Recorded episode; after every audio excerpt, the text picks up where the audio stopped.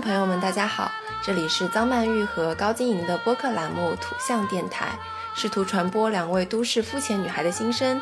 这档播客将是陪伴您洗碗、拖地、如厕、开车等地铁的绝佳听物。Hello，欢迎大家回到土象电台。那么现在我们电台呢，整个大变化这个动作，因为我们最近比较繁忙，所以我们终于也开始就是远程录制了。对，所以那今天我们要聊一个什么话题呢？本期节目就是高老师的主场，因为我们整个节目要围绕一个“钱”字展开。众所周知，高老师这个人就是贪财不好色，其实也有一点好色哈。哈。想要聊这个主题，就是因为。曼玉那天因为想要省钱，然后搞得自己整个血压大升高的动作，后面发誓呢再也不省这个钱了。所以让我们一起来探讨一下，呃，什么事是必须要花钱的。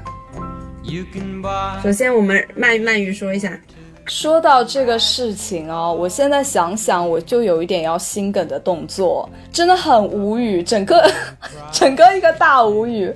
那我就从头开始说起吧。嗯，曼玉呢，平时也是就是因为仗着自己就长得漂亮啊，平时也是对自己疏于管理。然后那一天呢，突然有一点。对于种睫毛这件事有一点向往，然后好巧不巧，那天给高老师发消息的时候，高老师就跟我说，他正好就在。种睫毛，我哎，我这个我这个我这个爱美之心，我就油然而生啊！但是呢，又好巧不巧，我那天在听别人播客的时候，就是听到人家说，其实呢，种睫毛这个整个这个动作都是可以自己完成的。就是我们以为种睫毛这件事情会科技含量很高，但其实并没有。就你自己就把所有的工具，其实无外乎就是你要买的那个假睫毛，然后你的胶水，还有一把镊子，就这三个东西，你就可以完成整个种睫毛的动作了，非常简单。我就听信了这个播客里的这位主播的谣言，就去淘宝上自己下单了。我跟你说，淘宝买也不便宜哦。高老师，你猜猜看，买这一套就是我刚刚说的镊子、胶水和假睫毛，一共要多少钱？镊子、胶水、假睫毛一共多少钱吗？十五块。买九块九，神经病！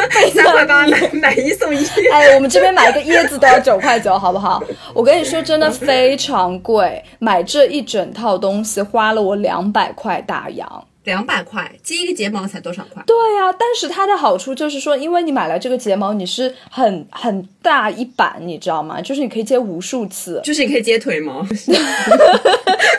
可以自己植发。你自己发际线有点靠后，你就给自己接点睫毛在上面。那那那那，我就想问你，就是整个一个自己接睫毛的动作，大概花了多久的时间？Oh my god！你真的很会提问。我跟你说，生气的点就在这里哦。为什么？因为啊啊，那我跟你说，我买来之后，那个客服还非常贴心的给我发来了一个教程。然后这个教程里面呢，就是也是那个小姐姐非常贴心、非常细心的，一步一步，哪怕就是打开睫毛盒这个动作，她都要讲解、细心讲解一遍，你知道吗？哎哎，等一下，等一下，我想说，小姐姐跟你说。打开睫毛盒，用你的右手食指和大拇指 打开睫毛盒。对，是这样的叫吗？按钮，翻转打开。好好笑，对，然后我就一步一步就按照，因为我他因为我在看了这个视频之后，因为他这么详细，我就觉得说我这个睫种种睫毛的动作肯定会成功啊，就手把手教，我怎么会学不会啊？我就按照他的步骤一步一步来，一步一步来，直到哪一步出问题哦？就是你知道种睫毛是怎么种吗？就是他在那一排假睫毛上，你要取用镊子取一根下来，哎，首先这里就出了问题，我的这个镊子啊。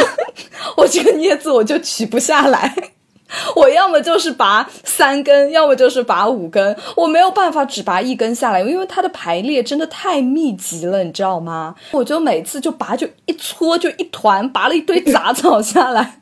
就是因为你知道你的睫毛是非常的纤细的，它没有办法承受两根或以上的假睫毛的重量。如果你拿的太多，你就没有办法接上去。首先这第一步我就出错了，然后我在好不容易终于就是磨刀霍霍了半天，终于能取下了一根之后，就是要蘸上胶水，粘合在你的离你的自己的真睫毛根部一毫米的地方，因为你不可以直接把那个胶水就是戳进你的毛孔里，你知道吗？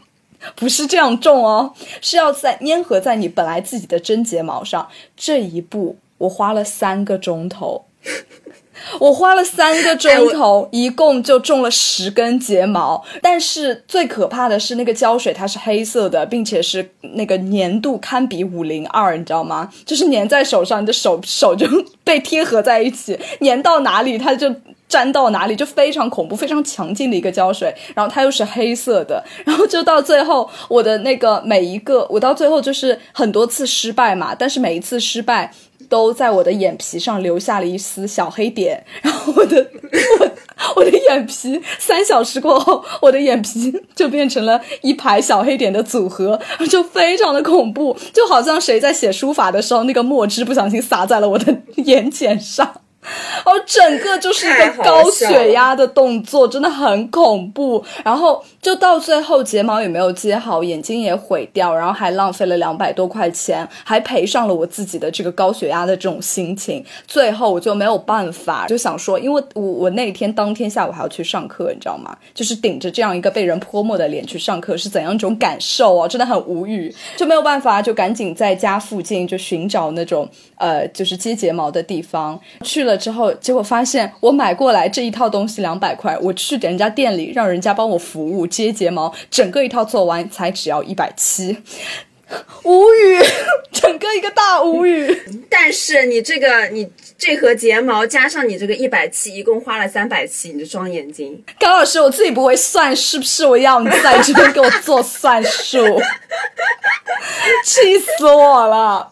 所以就说回来，我就觉得这种钱哦，真的是必须要花的。就比如说接睫毛啊，什么做指甲这种钱，真的你该花你就得花，你不要为难自己，好不好？本来你花钱高高兴兴的变美回来，结果你要自己做这件事，就就就你整个被气老十岁啊！那我想问一下，在你决定自己要接睫毛的时候。我就想问你有没有粘过假睫毛？我没有，这是我第一次尝试。因为我那天听那个播客里的人介绍，他就是他说的太轻松了，就好像拔腿毛一样轻松，你知道吗？接一根只要一秒钟的感觉，我就觉得说啊，他也行，那我也行，然后我就买了，我就下单了。我现在就觉得那个主播会不会是假睫接了假睫毛的广告？推广，哎，你都没有接过，就是贴过假睫毛，你就敢自己接睫毛？你这份勇气，我对你也是 respect respect。那么，我们就从这个故事来引申出，想问一下，你觉得什么事情是必须要花钱的？那我刚刚说了嘛，就这种事情就是肯定要花钱的，你觉得呢？就是在美美容上，对对对对，就是剪刘海这种钱也是不能省的。哦，说到剪刘海哦，你真的提醒我。我跟你说，我这个刘海啊，哦，听众朋友们可能没有没就是没有见过，我们就不知道。因为曼玉最近剪了一个那种眉上刘海嘛，就是眉毛上面的刘海，就还蛮可爱的。然后呢，这个眉上刘海的奥义是什么？第一点就是刘海要厚。你不能是那种空气刘海那种薄薄的感觉不行。第二点就是它要齐，一定要齐齐厚厚的感觉。我第一次剪，我是在门口小店，虽然花的钱也是非常少，就花了十块钱就去剪了。第二次我就觉得说啊，不就是动动剪刀修剪修剪的动作？因为这个刘海不是慢慢长长了嘛，我就想说那肯定也很简单啊，那我就自己来试一下好了。而且我也是有模有样啊，就是一照胡叫叫叫什么来着？一胡画瓢还是叫什么？我忘记了。没文化真可怕。哈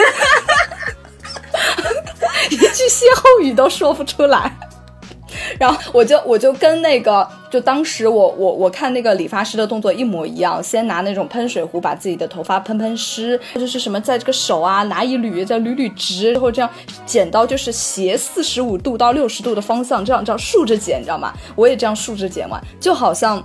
就是狗啃刘海，我就我就从一个眉上刘海 被我剪成了狗啃刘海，从一种时尚到了另一种时尚，我就真的很无语。所以说，即便是这十块钱，也是该花的，必须要花，一定要让专业人士来解决任何美容上的问题。嗯哼。你看是不是？因为我现在是跟你在一个视频的动作，我从这个微弱的灯光看上去，这个刘海并不齐，就是有一个狗啃的概念在。它它还是有个 S 型的概念在。衣服上的话，什么什么东西可以省，什么东西要买的贵一点？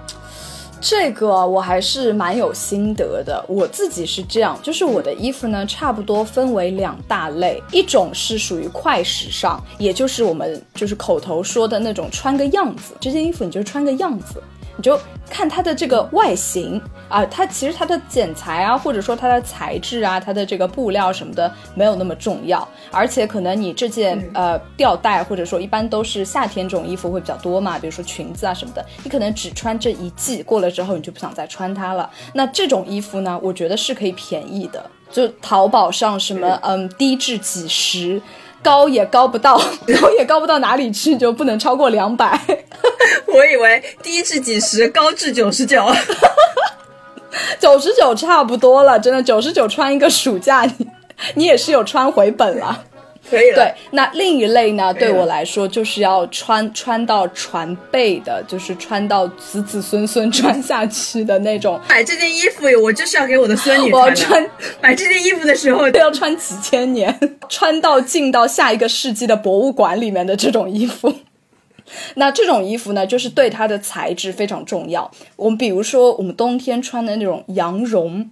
对吧？对的。然后羊毛啊、羊绒啊这种衣服，还有夏天，比如说啊真丝，那真丝肯定也是它那个呃织法不一样，那个什么母米啊是有区别的。它好像它的母米数越高，它的这个价格可能就会更贵一些。那它的光泽感和它穿在衣服上的呃穿在身上的这种体感就不一样。那这种衣服我觉得是应该要舍得花钱，就是必须要就必须要买好的，因为这种是属于。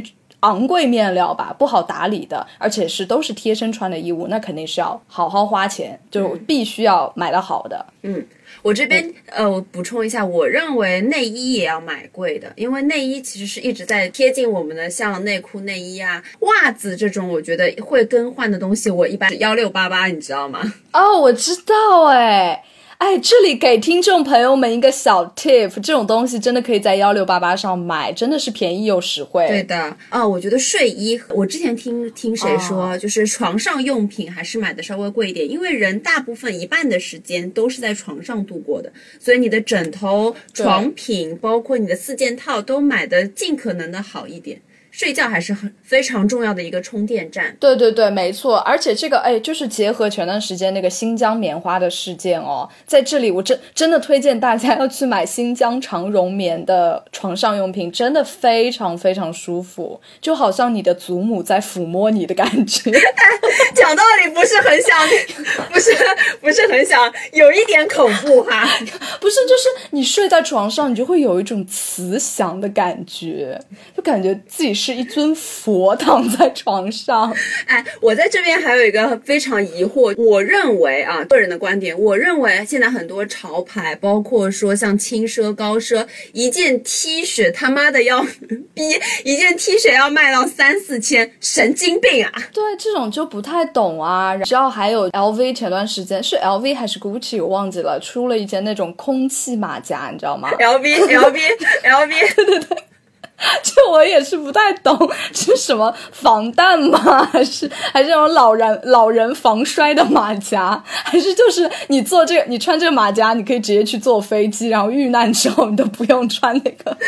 我是觉得他穿上以后是马上要去一个游泳的动作，就是 对啊，全游泳池最昂贵的泳衣，就是他可以还可以在上面漂浮救生衣。对啊，没错，真的很不懂哎，是是是我们太浅薄。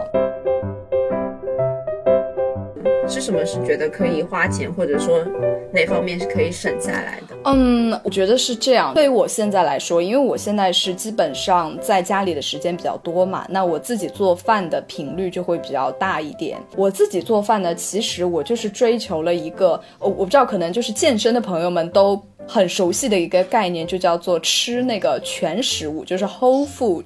比如说，呃，你想吃番茄，那你就去买那种。番茄，就你不要去吃番茄酱，或者说，比如说你想要吃什么啊，比如说吃肉，那你就去超市里买新鲜的猪肉或者牛肉，你不要去吃那种开片的那种包装好的呃火腿片，或者说什么午餐肉这种东西。那自己在家里的话，我就是说坚持会买一些全食物，有的全食物可能会比较便宜，那有的全全食物就会比较贵。比如说蔬菜种就比较便宜，比如说肉类啊，或者说呃更加别的乱七八糟的那种就会贵一点。虽然它贵，但是它呃没有加工嘛，那肯定是对人体比较好的。所以我在这方面我就会选择全食物。嗯，我就跟你想的好像不太一样。我我想到食的话，我就会想下馆子会去怎么样？一个选择米其林啊，小高。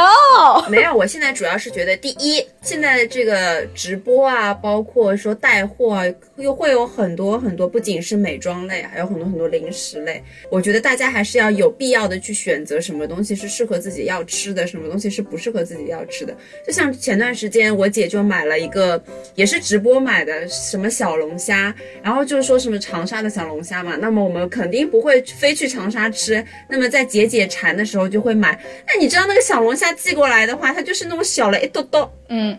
就像那个小小拇指一样这么小，呃，我就是觉得就是不要冲动消费，不要看到直播什么感觉很好吃的东西就买，这些是可以遏制的，这些钱是可以省下来的。那什么钱是在吃的东西可以花呢？你可以什么时候去奖励自己啊？去吃好的米其林啊，像曼玉刚刚说的，我觉得说这个还是一个奖励自己或者是一个。享受生活的生活方式吧。啊，OK，我懂你意思了。那我们进一步提问一下高老师啊，如果我们呃在下馆子这个这个范围内，那你觉得你会你你会在下馆子如何选择呢？在什么情在什么情境吧？如果说我今天跟我的朋友去 dating，然后我们化了美美的妆。这这个情况下，我就会我们说，哎，那我们去吃一顿好的吧，还能拍拍照。就是说，你出门啊，你不能只干一件事情。你今天既然化妆出门了，你就要把这个性价比做到最高，你知道吧？哎，你今天出门了，你就是要去逛商场，就是要去拍照，就是要去吃好的，你就是三件事情要同时做，这个才不浪费你的粉底液，懂吧？你要是今天。所以，所以根本吃什么根本不重要，就是要拍照才是最重要。所以出去选择什么样什么样的餐厅，好看的餐厅，就法租界随便找哪家餐厅都可以。也要大众点评上有名，OK。然后如果说我今天很累了，我今天很累了，然后今天就说哎出去外面吃，那我们就选择比较性价比比较高的沙沙县大酒店。我真的好懂你，能快速解决的就不要去铺张浪费，对吧？你说今天很累了然后我们再去吃一个米其林，是有病吧？OK OK，我懂了，这是我的价值观啦，对吧？不是每个人都这样。当然，听众朋友也可以，就是你今天很累了，但是你想吃米其林，你就去包场。哦，OK，这是这是可以的。哎，米其林，我我想知道，就是真的有哪些人会，比如说今天今天没事干，我们去吃个米其林吧。因为在我的概念里，在我这种就是社会底层穷人的概 概念里，米其林是那种就是一定要有意义你才能去吃的餐厅。对对对对对，我也觉得什么纪念日啦、生日啦、朋友聚餐啦这种才要去吃。这这是我们没有办法触及的领域，知道吗？不要做梦了，醒一醒。好，我们下一趴，接下来是衣食住行嘛。那我们把住行放到一起讲好了，我们就讲，比如说旅行这一点哦，这一点我最近真的太有感触了，因为前段时间还在跟那个高老师聊天，说最近攒钱有一个目的，也是唯一的目的是什么？就是出去玩的时候能够坐商务舱。当然不是，当然不是从上海到浙江这种。这种行程哦，是 是，比如说要坐飞机超过七八个钟头或者更多，这十几个钟头的那种，我会选择坐商务舱。这也是我赚钱的动力。我觉得啊，就是在我更加年轻的时候，就刚刚那个能够独立出去旅行的时候，我可能会为了省钱去做什么春秋航空啊，或者去啊，比如说说呃订一些不不太好的酒店，就是一般般吧，就三星或者四星的那种酒店，干净就行。我会觉得，但是现在我也不知道是因为年纪大了不能熬夜了，还是怎么样，就我觉得这个出行的方式和出行的这个舒适度。交通工具的舒适度真的非常重要，它会完完全全的决定了你这趟旅程的质量。嗯，没错。对，哎，其实我算过一笔账，呃，省钱去做那种春秋航空啊，或者怎么样。但其实是有一个有一个误点误区在，那种春秋航空它为什么便宜啊？一个就是它的那种飞机时间都是红眼航班嘛，就要么很晚，要么很早，总之就是你白天飞过去是晚上，或者晚上飞过去变白天，都是这种航班。那存在一个问题，就是说你要连轴转。呃，比如说到了之后，你就是白天，你要开始玩一整天，就会玩得很累。要么到了是晚上，你还得付一个那天晚上的酒店的钱。但七七八八前后加在一起的话，其实你根本没有省下多少钱。你拿这个钱舒舒服服的坐一趟正常的航班，去到你想去的那个地方，舒舒服服的玩，这整个感觉是完全不一样的。发生这样子的改变，实际上是你心态的一个变化。到底想要旅行是为了干什么？比如说前两年你旅行。是想去看风景，是想跟身边的人在一起，一起出去玩。那么不管怎么样，你们计划旅行，一起想着省钱，省下这笔机票，我们可以吃更好的东西。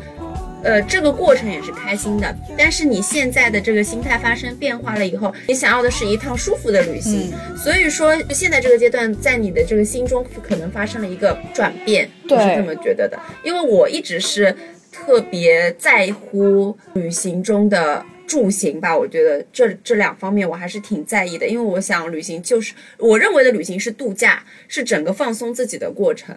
不管我是看多少的风景，我可以看很少的风景，但是我要让我自己整个人在旅途的这段时间里尽可能的放空，因为我觉得在坐上飞机的那一刻，我的自由的时间就开始了。从这一刻开始才是我的旅行，而不是说到达目的地才是我的旅行。哦，OK。就高老师整个人踏上飞机的那一刹那，他就是一个外国人，他整个就看不懂中文，就工作上的事情，微信打开都不认识字那种，是那个摇晃的红酒杯，真的。还有一点，现在就是做。坐久坐时超过两个钟头之后，我又真的开始腰酸背痛，就什么真的不行。然后到了，就比如说到了当地的地方下来之后，我就会会想说，哎呦，赶紧搞找一个马杀鸡啊，或者怎么样。就是七 七八八算下来这种钱，其实真的你你你这种坐廉价航空或者怎么怎么样，真的没省多少。我记我记得我上一次坐九的飞机的话，是从中国飞阿联酋坐了七个小时，但我。没有坐商务舱，因为没有钱。我觉得我们节目可以开始开打赏了，因为再这样下去，我们真的就不行，要乞讨。知道我唯一一次坐商务舱是什么时候吗？在我小时候，那个时候我还没有上小学，大概就是五岁半到六岁左右吧。那个时候我还是一位公主。怎么会去坐商务舱？不是因为我妈有钱给我买了商务舱，是因为当时时我在那个经济舱里，一个小公主正在睡觉，睡得。正香的时候，隔壁的那个阿姨要喝热水，然后那个空少就给她倒热水，这个热水就一个飞机一个颠簸，她就不小心把热水浇在了我的手臂上，我整个就是一个被大烫伤的动作。空少就为了弥补他的过错，把我和我妈免费升舱。我就是以我的血肉之苦来获得了商务舱的资格，你知道吗？天哪，怪不得让你现在如此想念的商务舱呢。现在想起来商务舱，胳膊都要隐隐作痛。再来来讲一讲这个断舍离和极简生活的一个概念吧。OK，那这个断舍离呢，我就来先介绍一下这个概念，好吧？断舍离是由日本杂物管理咨询师山下英子提出的人生整理观念。哎，很多人对此就是有非常大的误解，以为断舍离就是扔东西，不是的，人家是高大上了，高度给我疯狂往上拔，人家是人生整理观念。你以为你扔的是一件衣服，其实你扔的是你杂乱无章的人生。他就是想要通过物品整理来让大家了解到自己。那换句话说呢，就是通过收拾家里的杂物来整理内心的废物，让人生转为开心的方法。哎，这点我其实真的还蛮感同身受的。就是当我们，我想每个人都这样吧，就是当你把那个非常杂乱无章的桌面或者你的衣柜整理到干净的时候，你整个人其实真的是非常有成就感的。打扫卫生这件事真的。非常及时的成就感，对吧？因为我是一个超级超级收纳狂，我是喜欢买非常多收纳的。看到收纳，我是要乘以三、乘以四这种，因为我非常喜欢把我的所有的东西都分成一格一格的理好。哦，呃，断舍离这个概念我是一直都知道的，可是我还是有的时候会做不到这一点，因为他说嘛，断是断绝不需要的东西，嗯舍是舍弃多余的废物，嗯，离是脱离对物品的执着，先做减法，再做整理。首先，你要对自己对物品的需求和你现在现有的东西做一个减法，做完减法以后再做整理。然而，我是先做整理，再做加法，不停整理，不停加法。你就完全没有断舍离啊，你只是在整理，你只是在收纳。对对对，我就是，而且你不觉得就是，比如说，当你买了一个非常漂亮的，我们说简单一点，口红收纳盒，口红收纳盒可能有二十个洞，那你只放满了十二个洞，你就会想把 其他剩下的八个洞填满，不是吗？你真的很恐怖哎，这但是你说的这点确实有道理，真的。OK，那其实你不想要断舍离，有一个很重要的原因，就是其实物品啊，它是承载了你你的记忆。或者说，其实物品对人是啊、有意义的。比如说，你不想扔，我随现在桌面上随便扔一个好了。你你不想扔这个发夹，可能因为这个发夹陪了你很久很久，看到这个发夹，你就觉得说它是你过去很长一段时间的一个浓缩的一个象征，所以你不想扔掉它。嗯，有道理。对不对？所以很多就很多很多喜欢囤货，就是不舍得扔东西的人，可能都是因为这样，看到一个东西就能赋予一个意义，看到一个东西就能赋予一个意义，所以他什么都不想扔。嗯，还有一个概念，他们会说，哎呦，留着总归有用。对，哎，这一点哦，我不知道你家是不是这样，反正我家我爸妈特别喜欢留一个东西，你知道是什么吗？那种包装礼盒上面的那个那个长的那个丝带纸。打一个蝴蝶结的那种，我爸妈特别喜欢留这个东西，我真的不知道为什么。然后他们就觉得总归以以总归以后会用到的，就用在哪里呢？就用在比如说打包你的那个被子，就被子叠好了之后不是要放起来嘛，然后要这个线捆起来扎起来，这种时候就需要用到这个 礼物包装袋。哎，我觉得我妈跟你爸妈简直是绝配。我妈喜欢收藏包装袋，这个包装袋啊啊，总归有用的，你知道吗？这个包装袋能用什么呢？可能可以作为垃圾袋。哎，我就不懂了。对对对对我就不懂了。就是现在网上买那种垃圾袋，三块钱一卷，很多很多那种黑色的垃圾袋。哎，他不用。啊，他非要用那种可有可无的那种袋子，就是那种袋子又一点都不好拎，有些们又很小，有些们没有把手，对，一定要把它，而且而且一定要把它折的，就是折的很平，像折军人一样折东西一样，把它收藏好。然后我说为什么不丢掉？总归有用的。对，没错。而且我最讨厌的一种袋子啊，那种超市大卖场里面整个一大卷，然后你可以扯下来的那种袋子，它没有把手，它只是一个袋子。你如果用它作为垃圾袋的话，它又小又装不了东西，又没有把手，然后你稍微随便的扔一个稍微重一点的物品，它就会整个从那个垃圾桶里面脱落，就重新弯下腰来把它重新再拿起来翻开，然后放在垃圾袋里面。把它妥善安置，就真的一系列动作，真的又让我高血压起来。期待就该扔就扔，好不好？还有一点我要讲一下，所有的过时的衣服，跟跟我妈说，那这些东西我们就不要了，或者你就捐掉，对不对？就不要了。我妈说，时尚是个圈，总归 总归会回来的。哦就是哎，我觉得这点妈妈真的很就时尚 icon 哎，她真的很厉害，她说到点上了。真的时尚就是这样啊，只要你活得够久，你总归能重回时尚圈。以前的家里都是没有收纳房间的这个概念的，但是现在越来越每一个房子都会出现哦，我们要做一个储藏室，我们要做个收纳间，越收越多。其实真的应该理一理，把有一些真的不会再用到的东西理理掉。因为我觉得断舍离，尽可能的让一些废物吧抛开在我们的生活里。是的，该扔就扔，好吧？真的不要对对这个物品做太多的赋予价值的动作。这个买东西啊，我就不得不吐槽一下现在的淘宝。淘宝现在真的吓死人了，一年十二个月里面有十三个月都在打折，都在搞活动，什么六幺八、双十一、三幺八、女神节，哦，真的很恐怖。你你只要打开淘宝，它就在催你购买，催你买单，然后它还有那满减，满减真的很恐怖，你知道吗？你为了要凑那个减那个十五块，你就要去凑到什么什么什么才能减这个十五块。但是呢，当你找了一圈，终于发现了这个东西的时候，你发现他们满减的东西不一样，这个要满两百才减，那个要满三百才减，就这个真的，你会去算这种吗？你会不会去算？前两年我会算，然后我还会盯着那个手机等到十二点钟。哎，现在这两年，哎。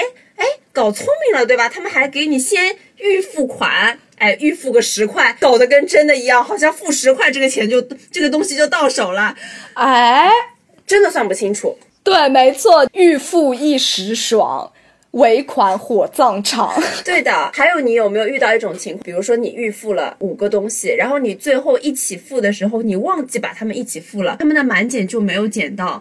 对，没错，这个时候真的气死了。当场砸手机，整个心脏病发作。每次都想过了十二点，我付完这笔东西，我终于熬到十二点了。我付完这笔东西，我就睡觉。一付完，我整个人精神了，眼睛睁到两点钟。说到这个，我跟你说，我是那种就手速我真的不行，我从来都赶不上那种什么付款什么前二十名得什么什么，前五十名得什么什么，我从来都得不到。前两天不是去了一下那个李佳琦的直播间嘛？李佳琦直播间最近就出来了很多那种零点。一元秒杀，你知道吗？多恐怖！就像马思唯的票一样，他抢不到啊！他刚说什么三二一上链接，然后买空了就没有了，然后那个页面还没有刷出来。等我刷出来的时候，该商品已经下架，真的好恐！直播间我真的不推荐大家，我觉得真的太可怕了。我一开始都觉得，哎，我只是去看一下，大家怎么都爱看这个李佳琦啊？这到底有什么魅力啊？一点开，哇，真的出不来。这很恐怖，哎，你知道这其实是有一个学问在的。销售最重要的一点就是制造焦虑，他就告诉你说，哎，只在今天有这个优惠，过了今天你就再也没有这个优惠了。今天就是最低价，你不买你就是吃亏。然后你这个时候你就焦虑了，你就觉得说，哎呦，这个东西，那你就开始联想了，对吧？你觉得这个东西，我比如说你刚才说那个小龙虾，这我迟早要吃的呀，对吧？哎，这个东西平常我也买不到这么正宗，哎，我买到这么正。正宗又没有这么低价，那为什么不买呢？然后你就买了。就比如说你买了那种什么乱七八糟奇怪的东西，也是这样的。你就买的时候，就就听李佳琦在那边介绍，你就觉得说哇，真的很好哎，不买白不买，哎，有便宜不赚，王八蛋啊！然后你就买了。其实你已经走入了他的那个焦虑圈套，就正中下怀。我在他直播间买过最最疯狂的，最就是最不可思议的是什么吗？我那天其实他就是一个什么零食。大专场嘛，然后我本来是想去买里面的那个元气森林，因为元气森林是还蛮好喝的嘛。结果我到最后买了一个什么？我买了一个达美乐的披萨，还送两杯饮料，这什么鬼啊？我不知道自己在干嘛。你进了这个直播间，你就会就想到此一游。我既然都进来了，我不如就买点东西吧。反正也没多少钱，对，真的这样一种，反正也没多少钱，这几十块算什么钱？买，等等你收货的时候，就觉得自己在干嘛？这傻子，真的是个笨蛋。有了第一笔，有了第一笔就会有第二笔，没错。省钱这个事情，还是大家少去去直播间哈，控制一下自己的购买欲望。当你缺什么了的时候，你再去买，你千万不要说。囤货，我觉得囤货的这个概念真的是商家赋予我们的，买一拍五，拍五得十，然后你就囤，下一次就买不到了，不可能的，商品会源源不断的出来。没错，千万不要囤货，一个东西再好，我只买一个。OK，那其实我还听说很多人会啊会用花呗或者说借呗去来买那个直播里面的东西，就这一点我其实我觉得是还蛮危险的。我可能是一个比较保守的人啦，你觉得呢？我不太建议大家用这个，而且我现在花呗也不停用哦，你已经不用花呗了？我不用花呗了。对，因为我觉得花呗每次都是在透支下个月的额度，然后我就一直会觉得我。反正有花呗，那么我的钱就会越用越多，而且我还有一个省钱的也不是说妙招啦，就是我自己的方式，就是我关掉了所有的面容支付，因为我觉得面容支付对于花钱这件事情来说实在是太快了。对，在我输入密码的这个过程中，我还是有时间去思考的。你说太对了，我跟你一模一样哎，我也是，我特别讨厌什么免密支付、面容支付，我一所有都没有，我都是需要自己去输密码的。我也是这样子，我觉得这样会给我一种安全感。免密支付的时候，我总是感觉人家在抢我的钱，就是人家把我的钱从钱包里偷走的感觉。因为我觉得现在这个钱实在是消失的太快了，而且不是有很多深夜购买欲望很强烈的时候，你真的是会冲动消费的。但是你知道，我是一个没有深夜的人，我一般就很早睡，但是我早上起来会刷手机，我是清晨冲动消费，早上早上六点钟起来，跟时间没有关系。就是只要你一个人，所以就是只要在床上就会就会开始消费。对的。好，我们说回到刚刚那个戒备和花呗，像我还是一个学生的身份的情况下，我是没有办法去呃要那个信用卡的。我之前有去读研了嘛，我就想，哎，研究生的时候我已经是个大人了，我已经脱离大四了，我就觉得自己是个成年人了，我可以有信用卡了，屁颠屁颠去办了，办完以后就人家就告诉我，哎，你现在是学生，你是没有任何收入的，所以呢，我可以给你办这个信用卡，你这个信用卡的额度呢，就是你充多少用多少。我操！是基点卡吗？充多少用多少是什么意思啊？那跟储蓄卡有什么区别？那我要办这个银信用卡干嘛？对啊，哇，原来是这样，我不知道哎。后面这个信用卡就落灰了，为什么？我后面才知道，是因为当时正好你还记得前两年有那个裸贷哦那个大学什么信用贷的时候，就是欺骗一些。比较嗯，怎么说呢？还没有步入社会、无知的学生吧，去做这些的事情，所以说就不给学生额度了，因为没有控制自己的能力嘛。现在这种贷款平台真的宣传真很夸张，免息什么什么多少期免息或者怎么，就一直在诱惑你。记得我们上学的时候，我们那个宿舍楼道里贴的都是这种东西，什么蚂蚁花呗喽，什么什么白条、京东白条，都是这种东西，很容易受到外界诱惑。觉得就我们俩都觉得这个还是不太好的。我。有一个非常好笑的事情，就有一个朋友，他是在外地的大学了，嗯，然后他是个男的，他们男寝，他的室友在一个借贷的平台上借了一笔钱，大概没有很多，大概就个两三万吧，但是他们这个利息平台是会滚利的，你知道吗？嗯，而滚到最后，反正大概又滚了 double 的到四万块左右，他的那个留的联系人的。电话是留了我朋友的电话，然后他们直到毕业了以后，那个借贷的那个平台就打到我朋友这边，喂，啊，什么时候还钱？就很好笑，后面就报警了嘛。天哪！对，还是希望大家不要。所以我正好说到这个借呗花呗，我想问你，对于借钱这个事情，有没有人问你借过钱？好像真的没有人问我借过钱，是是不是因为我太穷了？没，从来没人问我借过钱。真的没有吗？没有人问你借过钱吗？那你再让我想一想。好像真的没有，我想起来了，有过一次，但我忘了是谁了。我就记得有过一次，人家问我借钱，那个钱是我当时想都不敢想的。我就反问他说：“你为什么觉得我会有这么多钱？” 他当时好像问我借什么一万啊，当时我还在大学里，他问我借一万块，神经病啊！我自己饭都吃不到嘴里，还要给你借一万，我哪来一万？我裸贷一万都贷不到，每天是七块钱的锅贴，然后给他借一万块，然后这好像是我唯一一次被借钱。嗯，那你觉得，比如说，呃，比如说像青霞，好了，我们举个例子，青霞说，嗯，哎，曼玉啊，我最近手头有点紧，你能不能借我一点钱？你觉得你最大的额度借给他是多少？哦，我觉得就我现在而言的话，可能是两千吧。这还是关系比较好的情况。哎，首先我觉得青霞应该不会我借钱啦，但是因为我们这个是假设嘛，对我现在而言，我两千对我来说是一道坎儿。过了两千的东西，我就会觉得，嗯，我要想一想要不要买。低于两千，我就觉得说，嗯，还可以。所以借钱也是这样，无论是借钱还是买东西，都是两千。你呢？我是有过几次，我朋友问我借钱，但也大概是几千块这个样子。嗯，我记得很好笑的一件事情是，当时他为什么要问我借钱，他会说明白他的理由。我也很害怕他被盗号了，所以我们就像那个，嗯，你知道电脑和开电脑的开机密码或者是什么密找回密码会设三个密保问题，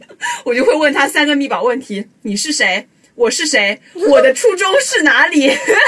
就是一定要他回答完这三个问题，我才会给他转账。哎呦，你们真的很好笑。那那所以他最后就还是如数归还，是不是？对的，对的。然后他会给你一个期限，比如说他会说我下周就还你这样子，但是也要看。哎，那你们会不会打借条啊？不打哎。我还有一件事情，但真的是小数目，但这件事情让我很生气。也是有一个朋友，他问我说在吗？没有钱加油了，借两百块。两百块真的真的不算多哦，两百块真的。借两百，我是不信的，就给他两百了。借给他了以后呢，呃，两个礼拜他都没有还我。过了一段时间，我就问他说：“我说，你现在有钱加油了吗？” 你知道他回我什么吗？嗯，他说：“怎么啦？你缺钱啦？”我的妈呀，这就是传说中的欠钱的人就是大爷。哇，真的好生气啊！当时就超级生气，我觉得逼就很气，很气。Holy shit, fucker！对，后面他问完回完我这段话以后，我就回了一个问号，然后他就把钱转过来了。哦，我给他回了两个字，是那个傻逼吗？不是，我回了两个字，谢谢。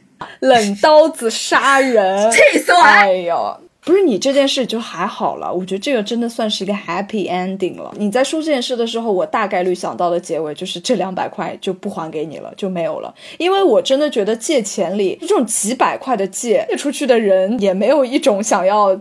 对方会会还回来的感觉吧？因为说到这里，我想起来我妈跟我说过一句话，她说：“你借钱，她说在钱这件事情上，你要是人有朋友跟你借钱的话，比如说朋友困难或者怎么样，都是有可能发生的嘛。直接你能给人家多少，你就直接给他，你就跟他跟他说，大家是朋友，你有难，那我现在我就给你这些钱，就不用还我了。不要说什么你问我借一个很大的数，我支付不起，我借了你这笔钱之后，我自己也很困难，这种情况就不要发生。你就在自己能。能够承受的范围之内，给他一笔钱，你也不要提作为你对他的帮助了。嗯，但我觉得这是成年人的思想，因为我们现在遇不到什么真的有难，我们就分离必争，就一毛钱也要微信转账转五百零。因为我们现在的朋友问我们借钱，可能是在吗？急急着借钱去李佳琦的直播间抢东西，他真的不一定会有什么真的很重大的急事，你知道吗？从钱这个事、借钱这个事情引申出去，我们想存钱。存钱，那你是直接就死存着，还是说你会去做理财？呃，做理财险其实买余额宝嘛。就是前段时间，哎，我真的是不不是很懂这种经济学的知识啦。然后大家都在买基金啊什么的，我就真的很不懂，完全无法参与。你是不懂，我是不敢。我这个人啊，真的是，我之前有尝试过买五百块的黄金，黄金跌了，我那天大概跌掉五十块钱的时候。我整个人就是心在滴血，就整个人抱头痛哭的感觉。我就觉得我的天哪，我都跌掉了五十块钱了，我就赶紧把它拿出来了。我不喜欢理财，就这个原因，我真受不了，因为我我这个人我就是爱财如命，我没有办法。我真的我可以不赚钱，但是我绝不能亏，所以我真的很难承受理财的这种风险。反正基金我是不敢买，然后呢，理财呢，之前也是我们的一个朋友告诉我们大概理财的这样子的几个法则，它又分成二三五，二三五呢百分之二十、百分之三十和百分之五十。百分之二十呢，比如说啊，我们每个月的收入作为二三五的这样子的一个理财规划，二十就是一个应急金，每个月比如说我们以一万块做一个，你就每个月存两千块进去，这个百分之二十是你永远都不会动的钱。比如说你就说剩了啊，你就把这百分之二十拿出来。你如果不去做这些事情，你就不要把这个钱拿出来，你就永远每个月存进去。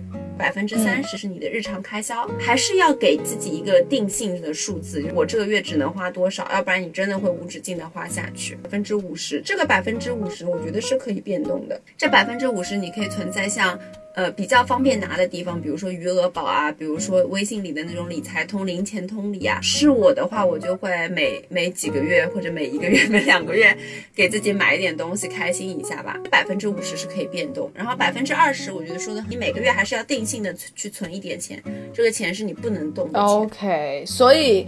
高老师存钱，因为高老师前几天就是喜提小马 Hermes，所以说高老师存钱还是有一定的经验的，是不是？你真的是每个月都会存一笔是吗？固定金额？我大概我也是这样子分，但是我可能会每个月存的是百分之十五，然后。这百分之十五是不动的，我会再存百分之十五。这百分之十五是今年想到了我明年要买这个东西，所以我就是一直在存要买这个东西的钱。哦，所以你比如说你要买这个包的话，你是去年就想好要买了？当然了，当然不是冲动消费的啦。你没有看吗？我之前半年前就发了一个微博，二零二一的 wish list，我就说我今年要买。哦，我好像记得你这样一说，我记得了。你也也可以就是跟广大听众来分享。存一笔钱，然后到你真的非常非常想花，或者说拿自己的这个钱去买，这种成就感是非常非常强烈的。对的，没错。我不是说，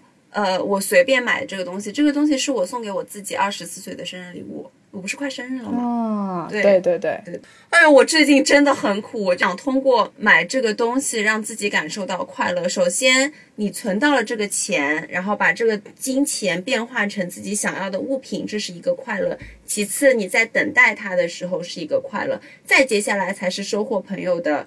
赞美或者是羡慕，我觉得我拥有它算是我实现我的一个梦想，实现我的一个愿望吧。哇，太棒了！快乐三重奏，就是神经病，一波又一波的快乐。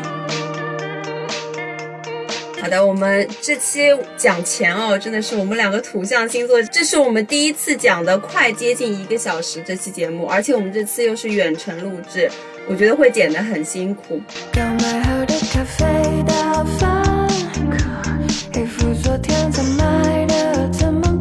所有的这个金钱的观念，我认为每个人都是不一样的。我们也不要求大家是相同的。还是那句老话，我们的节目只是在传达我们自己的观念。那么在现在这个生活中，数字慢慢代替了纸币。花钱这件事情也更加容易了，我们也希望大家也可以想一想，哎，断舍离和极简生活的一个概念，然后该省的钱要省，该赚的钱要赚，该存的钱要存。还有那句话就是有钱不省二百五，希望大家努力工作，好好赚钱。OK，那我们这期节目就到这里啦。下期节目我们预告一下，我们会讲打工人的痛苦。终于要来了，我们下一期节目我们可能会讲三天三夜吧，因为最近真的太痛苦，太痛苦了。好了，那就希望大家准准时收听我们的节目，我们下期再见，拜拜。